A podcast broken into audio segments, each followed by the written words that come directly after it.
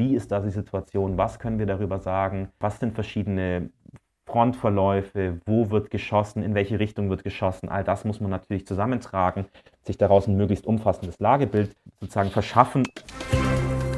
News Junkies. Was du heute wissen musst. Ein Info-Radio-Podcast. Hallo zu einer neuen Folge der News Junkies. Wir sind Ann-Christine Schenten und Franziska Hoppen. Ja, in der eingekesselten ukrainischen Stadt Mariupol entwickelt sich ja gerade vor unseren Augen eine humanitäre Katastrophe. Die Versuche, Einwohner über Fluchtkorridore aus der Stadt zu bringen, sind gescheitert. Jetzt harren die Menschen aus, ohne ausreichend Wasser, genügend Strom, Lebensmittel und Medikamente, während von oben die Bomben fallen. Hilfslieferungen kommen nach ukrainischen Angaben gerade nicht in die Stadt, obwohl es ja eigentlich Korridore genau für diesen Zweck geben sollte. Mit bei den Einwohnern sind aber Hilfsorganisationen, Helfer der Internationalen Rotkreuz- und Rothalbmondbewegung zum Beispiel und auch Ärzte ohne Grenzen sind in der Stadt geblieben, wo sie jetzt unter lebensgefährlichen Umständen arbeiten. Wir haben deshalb für euch nachgefragt, wie genau funktioniert diese humanitäre Hilfe im Krieg? Wie bereiten sich die Helfer auf einen so gefährlichen Einsatz vor? Und wie kommen sie überhaupt in so eine eingekesselte Stadt? Und wie geschützt sind sie wirklich? Die Häuser sind zerstört, Straßen und Plätze mit Trümmerteilen übersät und am Straßenrand stehen ausgebrannte Autos. Das zeigen Videos und Bilder aus Mariupol. Die eingekesselte Hafenstadt ist seit Tagen unter schwerem Beschuss, bei dem auch Zivilisten sterben. Zuletzt am Mittwoch in einer Geburtsklinik. Wir haben diese Bilder gesehen, die wurde bombardiert und Aktuell schaffen es wohl auch nur sehr wenige Menschen raus aus der Stadt.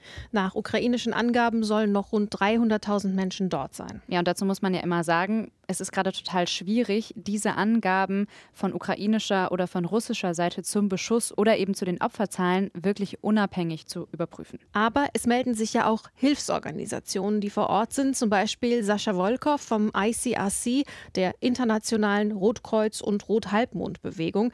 Die Tonqualität, die ist jetzt ziemlich schlecht, muss man dazu sagen, und er spricht auch auf Englisch, aber wir hören jetzt trotzdem mal rein und übersetzen dann, was er zu sagen hat, denn er erklärt ganz gut, wie die humanitäre Arbeit im Krieg so aussehen kann. We keep the shelter, like the basement, only for children and their mothers.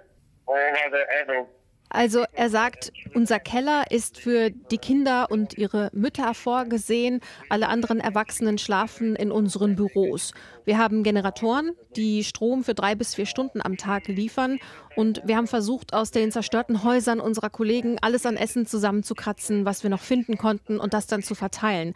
Einige von uns werden krank, weil es keine Heizung gibt und es sehr kalt und feucht ist. Wir haben zwar noch Wasser, aber wenn das leer ist, dann kochen wir Wasser aus dem Fluss ab. Uns geht es im Vergleich zu anderen noch gut. Ja, das sind bedrückende Einblicke, die man da ja fast live von vor Ort bekommt. Die zeigen eben, wie dramatisch diese Lage da ist, aber auch, wie schwierig und wie gefährlich die Arbeit humanitärer Organisationen sein kann.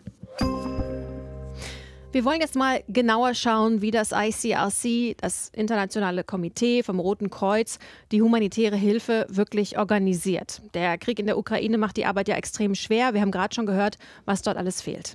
Genau, und der südafrikanische Sender ENCA, der hat mit Aljona Sinenko gesprochen, die für das ICRC arbeitet. Und sie sitzt allerdings zurzeit in Nairobi, koordiniert aber eben von da aus die Hilfe in der Ukraine. We do have a team in Mariupol and they have been assisting people with the essentials, but of course the needs are growing as the violence continues and more needs to be done. Uh, so we are sending supplies. Uh, we are sending uh, more people into Ukraine, but in places uh, like Mariupol, where uh, the fighting is ongoing, it's extremely difficult to uh, to move around because of the because of the security situation. So basically, we need. Uh, parties on the ground to come to concrete agreements so that uh, people who are in these places they can get a, a respite and they can receive the much needed humanitarian assistance. Also sie sagt, wir haben ein Team in Mariupol, wir senden auch mehr Kräfte und mehr Leute in die Ukraine. Aber klar, Mariupol ist belagert und wir bräuchten eigentlich Vereinbarungen, um die Leute da reinzubekommen. Das heißt konkret, wie kommt jetzt das ICRC in diese Stadt rein? Also teilweise können sie eben auch diese Fluchtkorridore nutzen oder die wurden ja in den letzten Tagen auch von uns fälschlicherweise ja als humanitäre Korridore mhm. bezeichnet.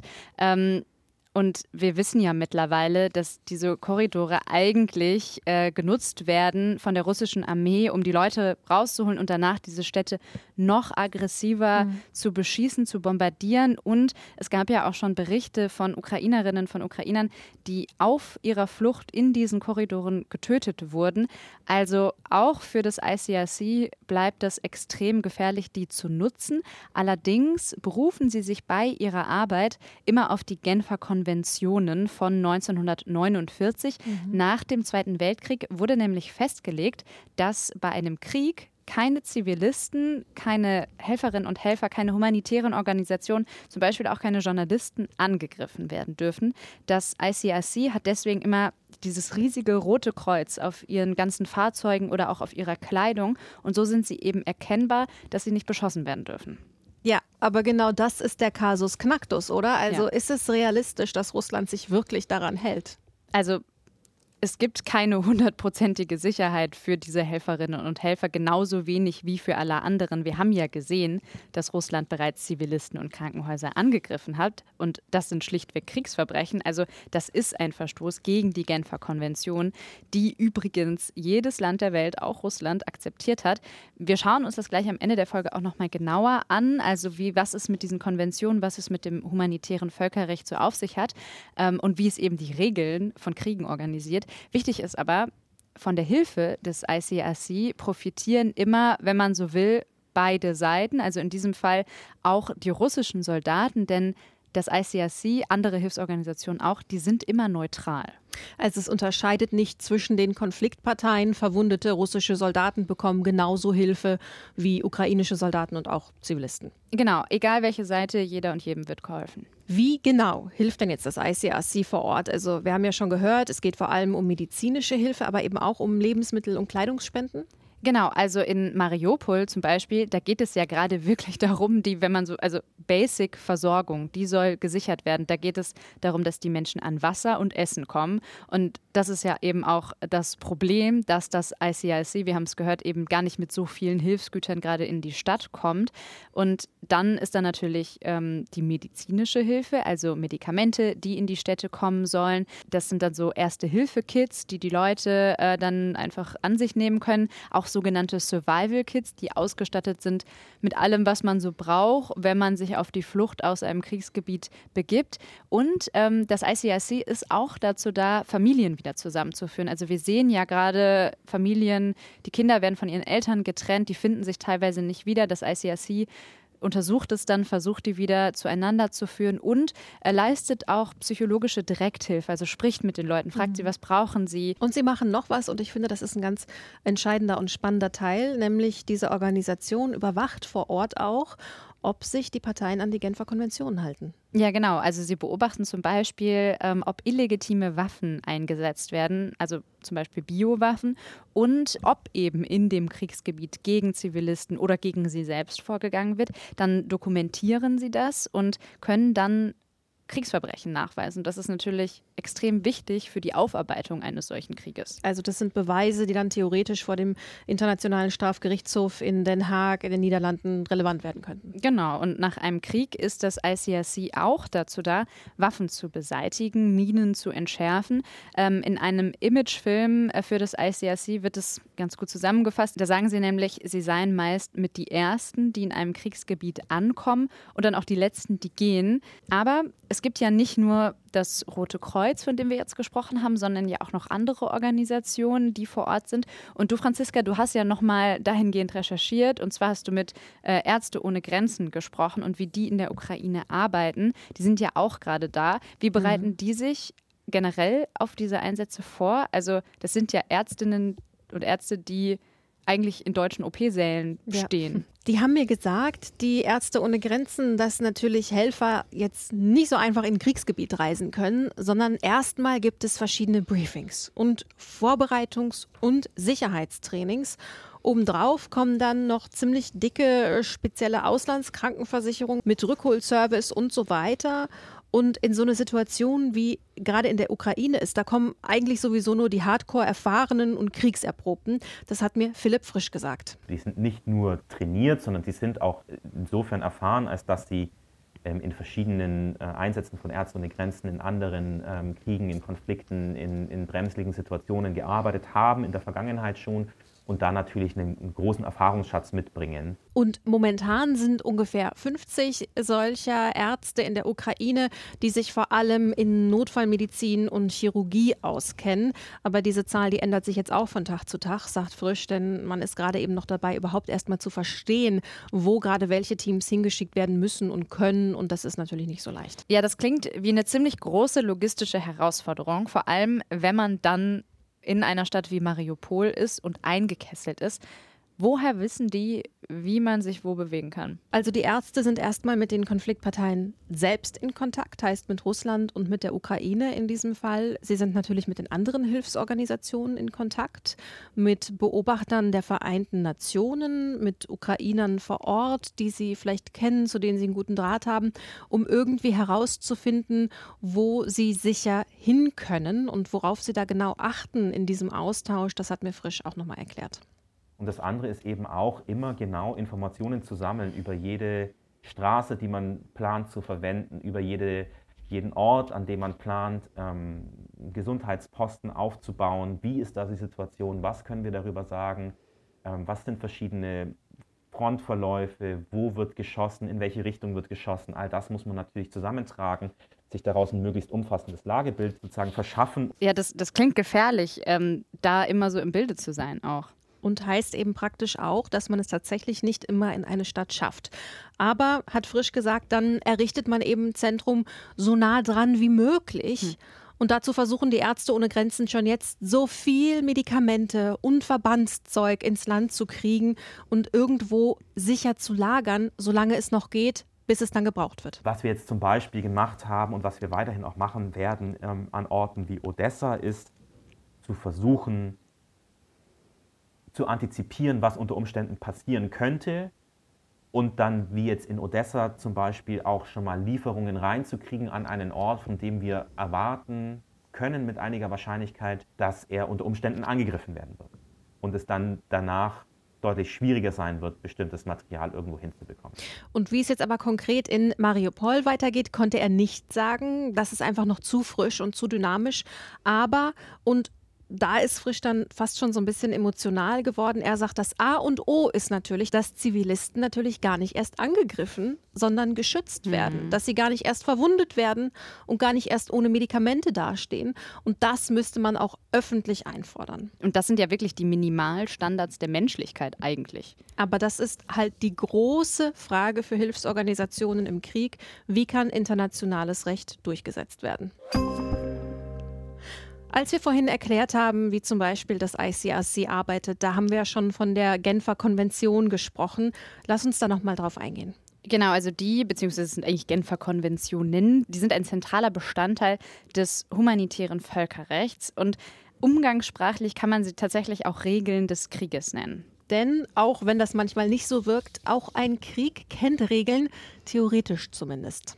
Ja, genau, theoretisch. Ich habe ja vorhin gesagt, dass die Genfer Konventionen so nach dem Zweiten Weltkrieg in Kraft getreten sind. Und das stimmt auch, zumindest in der Form, so wie wir sie jetzt kennen. Aber das Konzept, das ist schon viel älter und stammt aus dem 19. Jahrhundert. Das geht alles zurück auf den Genfer Geschäftsmann Henry Dunant, der 1859 die verheerenden Folgen der Schlacht von Solferino in der Lombardei gesehen hat.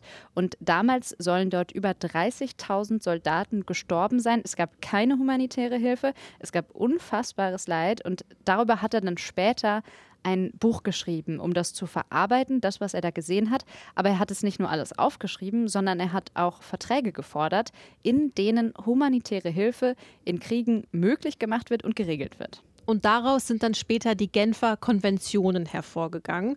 Das humanitäre Völkerrecht gilt immer dann, wenn es bewaffnete Konflikte oder Kriege gibt. Und jedes Land der Erde hat die Genfer Konvention akzeptiert. Alle Kriegsparteien haben sich demnach an das humanitäre Völkerrecht zu halten. Genau, und wir haben es jetzt schon mehrmals erwähnt. Der absolut wichtigste Grundsatz der Genfer Konvention ist, dass Zivilisten niemals angegriffen werden dürfen und dass sie immer geschützt werden müssen. Und das gilt nicht nur für die Menschen, sondern auch für ihre Einrichtungen, also Kindergärten, Krankenhäuser oder Schulen, dürfen nicht beschossen oder bombardiert werden. Und Zivilisten haben ein Recht, auf diese Korridore, die wir schon erwähnt haben, also auf sichere Wege raus aus Kriegsgebieten. Und das heißt, Putin hat in Mariupol damit nicht zum ersten Mal gegen das internationale humanitäre Völkerrecht verstoßen. Mhm. Auch in Syrien hat Russland zum Beispiel Krankenhäuser angegriffen. Ja, da werden ja gerade sehr viele Parallelen ähm, gezogen und wir sehen eben gerade wieder live dabei zu, wie Kriegsverbrechen begangen werden. Die Genfer Konventionen, die sollen aber nicht nur die Zivilisten schützen, sondern auch Kriegsgefangene. Ähm, und das finde ich ganz interessant, denn ich habe jetzt in den letzten Tagen durchaus einige Bilder auf Twitter zum Beispiel gesehen von vermeintlich russischen Soldaten, die gefangen genommen wurden. Und die Verbreitung solcher Bilder, die ist illegal. Also das ist auch sehr wichtig im humanitären Völkerrecht, dass man Zivilisten immer von Soldaten unterscheiden kann. Also mhm. heißt, Soldaten müssen sich kennzeichnen, um als solche erkennbar zu sein. Genau, wie sich ja auch das ICRC äh, kennzeichnen muss mit diesem Roten Kreuz. Ähm, ukrainische medizinische Hilfskräfte und ihre Fahrzeuge dürfen dieses Symbol übrigens auch nutzen, damit sie nicht angegriffen werden. Und zum Schluss, wir haben es ja schon erwähnt, regeln die Genfer Konventionen auch, dass keine illegalen Waffen, keine Massenvernichtungswaffen im Krieg eingesetzt werden dürfen. Auch hier ist es ja die Aufgabe des ICRC, das zu überwachen. Ja, ich fand es jetzt krass in dieser Recherche zu sehen, dass das alles total genau geregelt ist und dass Zivilisten in Kriegsgebieten eigentlich geschützt sind. Also es gibt Gesetze, die sie schützen und gleichzeitig sieht man, dass Putin das egal ist. Also dass er sich mhm. einfach nicht dran hält. Es kursieren ja auch diese Fotos von so großen Straßenschildern in der Ukraine. Und da steht jetzt nicht mehr, in welche Richtung es geht, sondern mhm. nur noch der Pfeil und daneben steht dann Den Haag, wo Putin sich verantworten soll. Ehrlich gesagt, wie realistisch das ist, ich glaube, das ist auch nochmal Stoff für eine ganz neue Folge. Das können wir dann mal wann anders besprechen. Aber ich glaube, das kann man schon mal vorwegnehmen. Genau das ist ein dickes Problem, die Einhaltung der Regeln zu kontrollieren, Verstöße zu sanktionieren und dann noch zu gucken, dass die Sanktionen eingehalten werden. Ja, es ist einfach schwer. Damit verabschieden wir uns für diese Woche und sagen Tschüss, bis nächste Woche, oder? Finde ich gut. Und ihr, wenn ihr noch Lob und Kritik habt, dann schreibt uns an inforadio@newsjunkies.de. Tschüss. Tschüss. News Junkies. Was du heute wissen musst. Ein Podcast von Inforadio. Wir lieben das Warum.